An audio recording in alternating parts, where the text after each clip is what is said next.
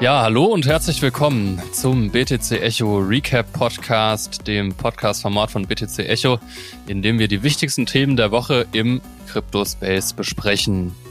Es ist Freitag, der 11. November 2022 und wir haben heute viel vor. Denn natürlich geht es heute ausschließlich um das Fiasko der FTX-Pleite. Wir zeichnen die historischen Ereignisse nach, die wohl zum bedeutendsten Crash in der Geschichte des gesamten Kryptosektors geführt haben. Aber ich will an dieser Stelle nicht zu sehr vorgreifen und zunächst wie immer meinen Co-Host Sven Wagenknecht begrüßen.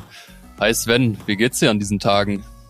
Ja, hi David, ist schon spannend, würde ich sagen. Ich meine, wir sind ja Journalisten und für uns ist sowas natürlich auch immer eine Herausforderung, da die Übersicht zu behalten, mit allen Leuten zu sprechen, irgendwie die News rechtzeitig auch immer auf die Seite zu bringen, damit alle Bescheid wissen. Also es ist sehr herausfordernd, aber es ist natürlich auch, auch spannend, auch wenn mich natürlich als Krypto-Enthusiast das ganze Ereignis natürlich auch so ein bisschen traurig macht und das ist einen schockiert, aber ich glaube, da sprechen wir dann gleich noch drüber. Genau, auch wie immer an dieser Stelle zunächst unser Disclaimer. Wie immer gilt, dieser Podcast stellt keine Anlageberatung dar. Keine hier getätigten Aussagen sollen als explizite Kauf- oder Verkaufsempfehlung für Vermögenswerte verstanden werden. Wir geben lediglich unsere Meinung wieder. Nochmal kurz zur Struktur des heutigen ja, Special Podcasts. Ich werde am Anfang mein Bestes geben, die Ereignisse so simpel wie möglich nachzuerzählen, damit auch Neulinge im Space verstehen, was da eigentlich genau passiert ist. Dazu ist wichtig zu wissen, wir nehmen heute am Nachmittag des 10. November, also am Donnerstag, dem Vortag zur Erscheinung des Podcasts auf. Die Story entwickelt sich aber natürlich stündlich. Bitte seht uns deswegen nach, wenn wir brandaktuelle News dazu dann nicht eingebaut haben. Nach dem rein deskriptiven wollen Sven und ich das so ein bisschen einordnen und euch ein paar Szenarien an die Hand geben, wie es weitergehen könnte. Ähm, jetzt aber los, Sven, da brich mich bitte, wenn ich irgendwas Wichtiges vergesse. Ich wage mich mal an die Timeline. Und zwar, ähm, losgegangen ist dieses ganze Fiasko im Prinzip am, ja, man kann sagen am 2. November kamen zumindest so die ersten News raus. Da hat Coindesk, äh, ein US-amerikanisches, sagen das US-amerikanische Pendant von BTC Echo, äh, ähm, einen Artikel gelauncht, bei dem, naja, Sie also Ihrer Meinung nach an ein Balance Sheet von Alameda Research gekommen sind. Alameda Research ist so eine Trading-Firma, die, und das ist ganz wichtig, auch vom FTX-Gründer Sam Bankman-Fried gegründet wurde. Tatsächlich ist Alameda Research auch älter als FTX. Und ähm, es sind eigentlich zwei unterschiedliche Unternehmen. Also FTX ist eigentlich eine reine Exchange und Alameda Research eben diese Trading-Firma. Jetzt kam aber raus durch diesen Coindesk-Artikel, die eben die Bilanzsumme vorliegen hatten, dass ein ziemlich großer Anteil der Bilanz von dieser Trading-Firma Alameda Research aus FTT-Token bestanden hat. FTT-Token, das sind so der native Token der FTX-Plattform, ähm, mit dem man da, wenn man damit tradet, beispielsweise Gebühren sparen kann. Das ist irgendwie so eine, da kommen wir vielleicht später auch nochmal drauf zu sprechen, ähm, diese ganze Tokenstruktur, auch eigentlich nicht mehr als heiße Luft in dem Fall leider. Ähm, aber genau, ein großer Anteil von dem Balance Sheet von Alameda bestand eben aus den Tokens, heißt bis zu zehn Prozent. Das heißt, die haben im Prinzip ihre Bilanzsumme ja künstlich aufgepumpt. Und dann kam eben der Verdacht, dass Alameda Research und FTX eben viel enger verstrickt sind als vormals angenommen und eben auch eine gewisse Abhängigkeit voneinander haben. Und das wird später dann noch wichtig. Ja, dann geht es weiter ein paar Tage später, nämlich am 6. November, da nahm die ganze Story ziemlich Fahrt auf. Da kommt nämlich ein zweiter großer Player ins Spiel und die Rede ist von Changpeng Zhao, auch CZ genannt und Changpeng Zhao ist CEO, Geschäftsführer der größten Kryptobörse der Welt, Binance. Das werden sicher die meisten von euch schon mal gehört haben. Und die haben eben angekündigt, ähm, ihre gesamten FTT-Token, also diese Token von Alameda Research beziehungsweise FTX, auf den Markt zu werfen, abzustoßen. Das Risiko sei ihnen zu hoch, die auf der Bilanz weiterhin zu halten.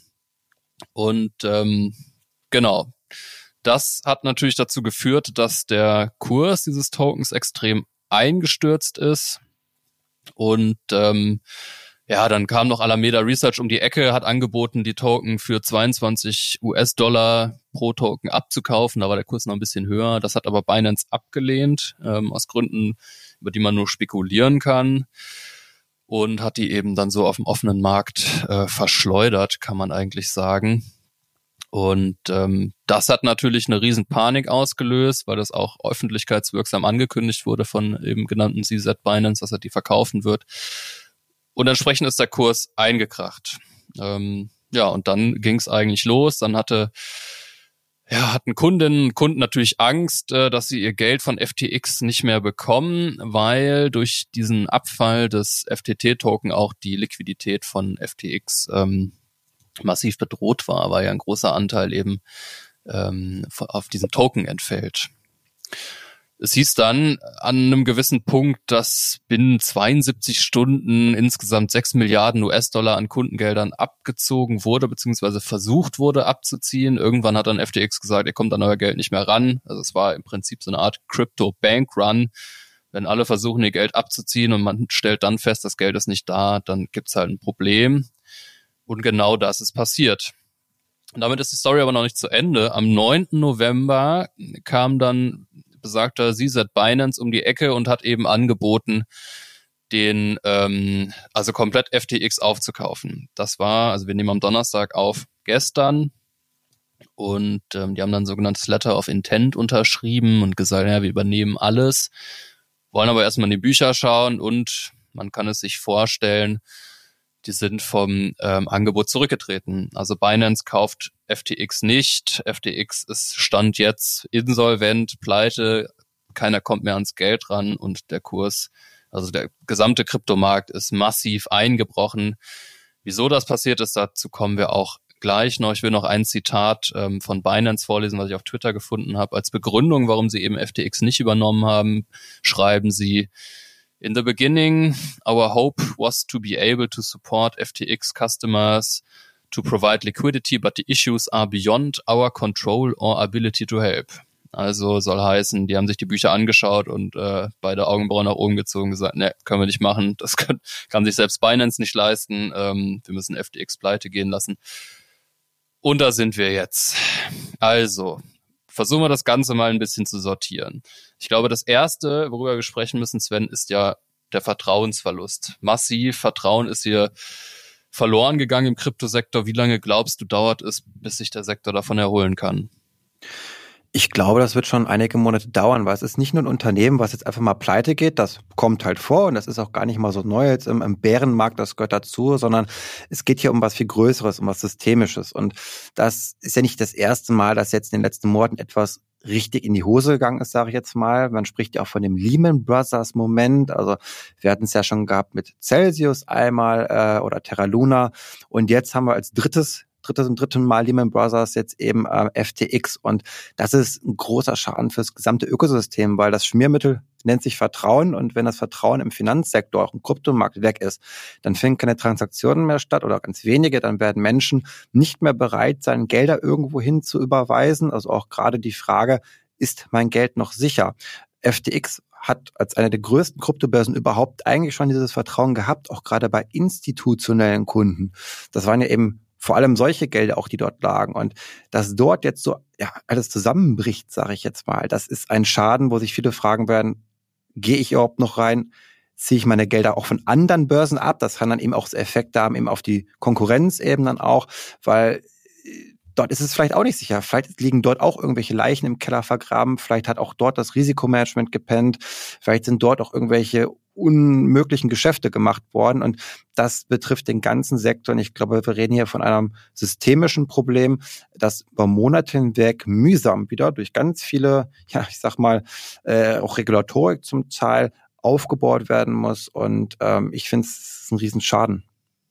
Definitiv. Ähm ich habe das am Anfang oder ich habe es noch nicht anklingen lassen. Also für mich, ich bin jetzt so seit 2017 im Sektor dabei. Für mich persönlich fühlt sich das an wie so der Mount Gox äh, Moment, der ja der sagen wir mal Späteinsteiger im Kryptomarkt. Also Mount Gox war eben 2014 die allergrößte Börse und die ist damals auch wirklich krachend pleite gegangen mit massiven Auswirkungen für Bitcoin. Damals gab es noch nicht wirklich viele andere Coins. Mittlerweile ist das Ökosystem ja so viel größer, dass die Konsequenzen auch einfach viel weitreichender sind. Und ähm, damals, also ich will jetzt nicht den Teufel an die Wand malen, hat ähm, dieser ja die Pleite dieser Börse den Kryptomarkt erstmal zwei Jahre äh, in den Winter geschickt. Jetzt sind wir schon eine Weile im Bärenmarkt. Also ob es ganz so drastisch ist, ich weiß es nicht, will auch nicht spekulieren, aber ich glaube, man kann da schon gewisse Vergleiche ziehen. Einfach, ja, was, was, wie du sagst, diese systemische, systemische Relevanz angeht, ja.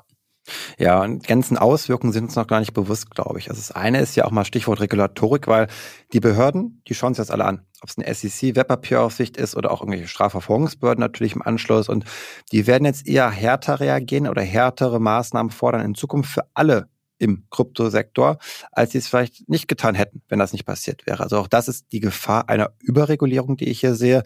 Es war ja auch eine Äußerung vom Binance-Chef, eben der meinte, ja, auch wir Binance, schade, das schadet uns auch. Also wir wollen ja auch jetzt nicht nur dastehen als jetzt die super große Macht, äh, die man jetzt äh, bekämpfen und regulieren muss. Also äh, sicherlich hat Binance ein Interesse, aber es hat auch kein Interesse dran. Das ist ganz schwierig. Man kann darüber, glaube ich, philosophieren und spekulieren äh, über das Interesse von Binance, was jetzt auch wirklich dann seine Motivation war. Also wollte er überhaupt FTX helfen oder war es nur ein Schachzug, eine Gemeinheit, um nochmal nachzutreten, um es dann durch die Aussage, dass man den Büchern nicht traut, eigentlich komplett auch die Chance zu nehmen, dass auch nochmal andere vielleicht investieren.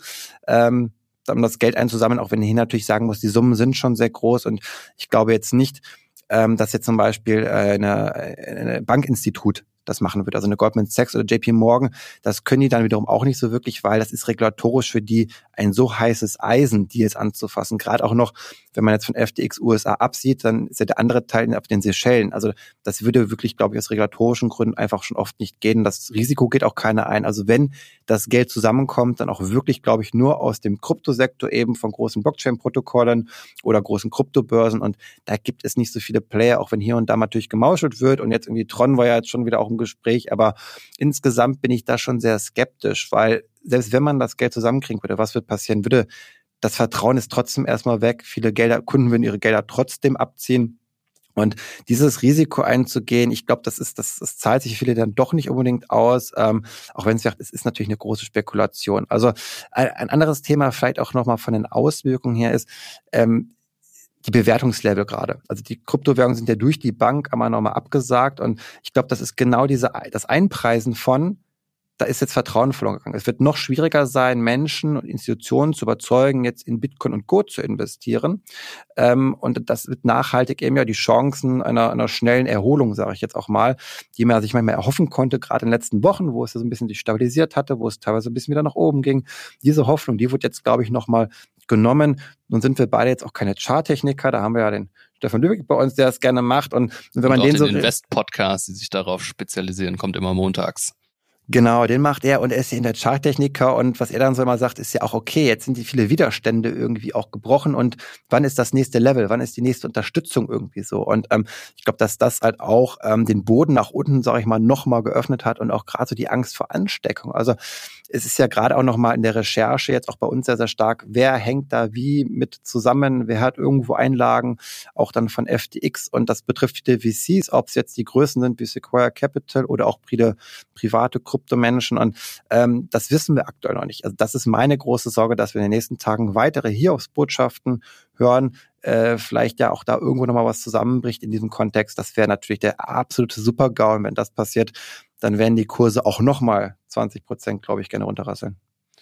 Du sprichst es an, dieser Contagion-Effekt, das ist halt, das hatten wir ja auch schon damals mit Terra Luna, das war Anfang des Jahres, also so ein großes anderes äh, Krypto-Ökosystem, was auch komplett abgerauscht ist und wo dann auch so Firmen wie 3AC, also irgendwelche anderen Trading-Firmen, Voyager und so, also man hat halt gemerkt, wie verzahnt ineinander der Kryptosektor ist und bei mir wächst, weckt das auf jeden Fall auch Erinnerungen an die Finanz- und Wirtschaftskrise 2008, wo irgendwann Papiere so sehr verbrieft und hin und her getradet wurden, bis eigentlich keiner mehr einen Überblick hatte, wo die Gelder sind und ähm, wie wenig solvent die ganzen Institute sind. Und ich glaube auch, wie du richtig sagst, ist hier das letzte Wort noch nicht gesprochen.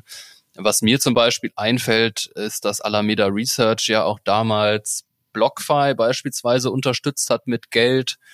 Da frage ich mich jetzt, fällt BlockFi als nächstes? Also BlockFi ist so ein US-amerikanischer Lending-Dienst, so eine Art Bitcoin-Bank die machen sozusagen auf legalem Wege das, was FTX jetzt illegal gemacht hat. Das heißt, die ähm, ja verleihen Kundengelder, das ist ihr Geschäftsmodell, das machen ja auch Banken.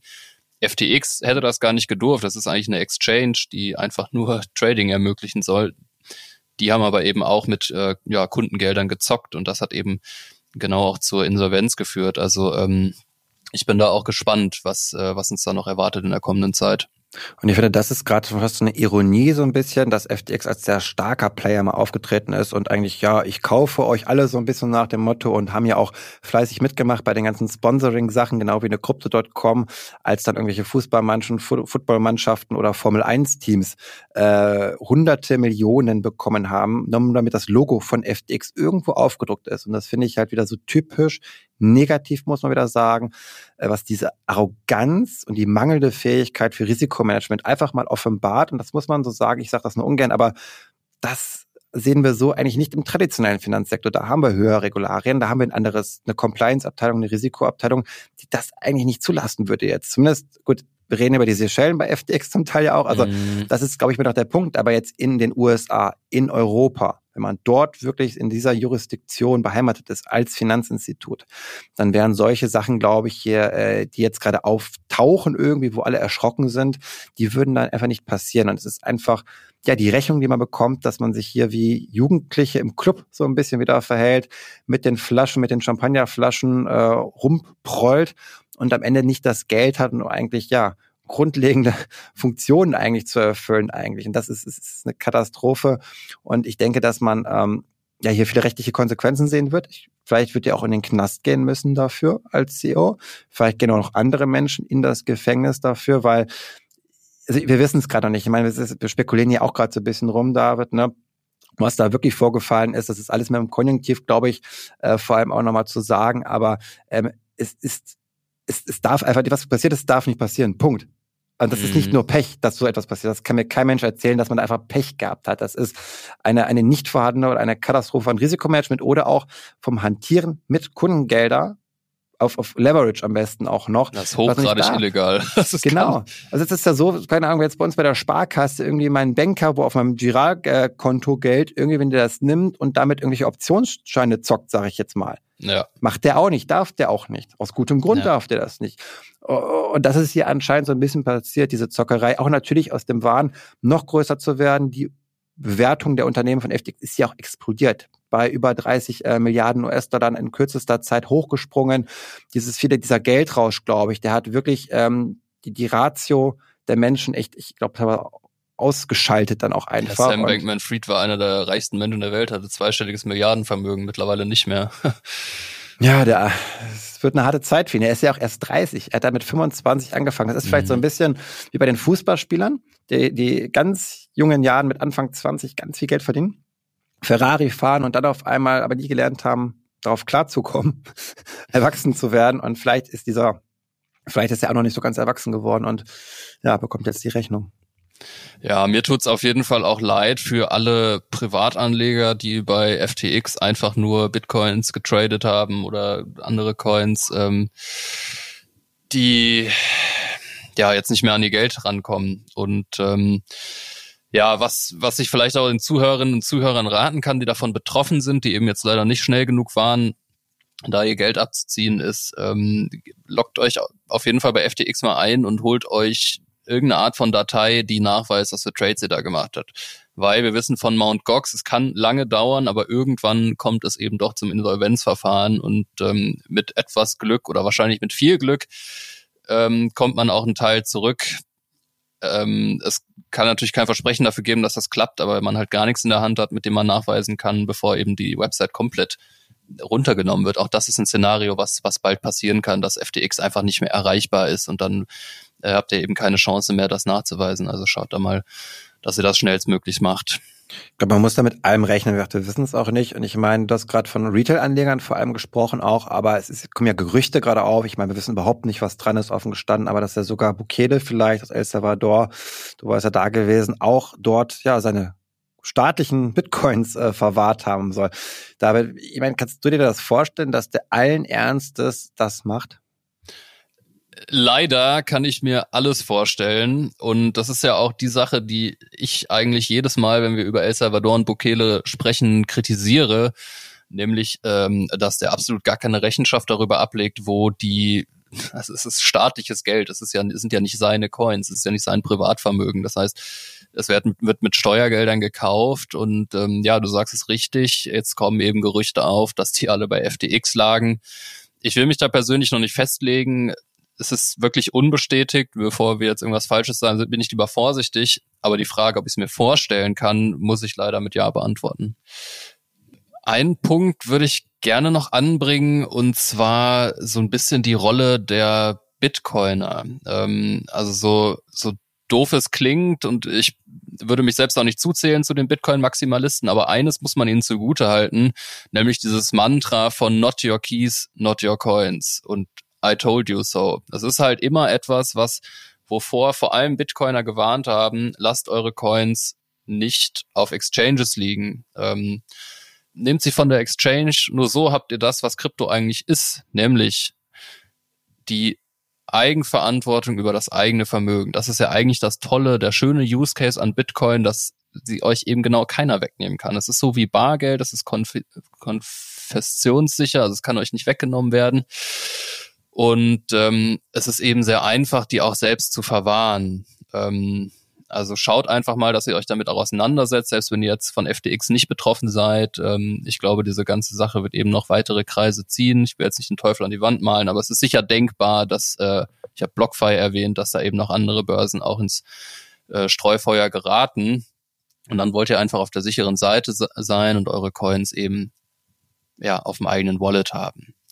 Ich glaube, David, da sprichst du einen anderen Punkt an, was so DeFi angeht. Also wir haben ja oft jetzt wieder einen zentralen Mittelsmann gehabt, ganz klassisch. Und nun ja, wenn ich über eine DeFi Börse, über eine Uniswap oder so handle, dann habe ich das Geld auf meiner Metamask oder sonstigen anderen Custodial Wallet und das ist natürlich dann auch nochmal sicherer, auch wenn ich dann vielleicht für den Moment kurz dann, ich sag mal, da interagiere mit jemand anderen, aber da habe ich eigentlich auch nicht dieses Problem. Natürlich haben wir da wiederum andere Herausforderungen bei, bei DeFi. Auch da gab es natürlich Hacks und, und Protokollfehler, sage ich jetzt mal, die dann auch eben zu Vertrauensverlusten geführt haben, ein bisschen bei Terra Luna eben auch der Fall.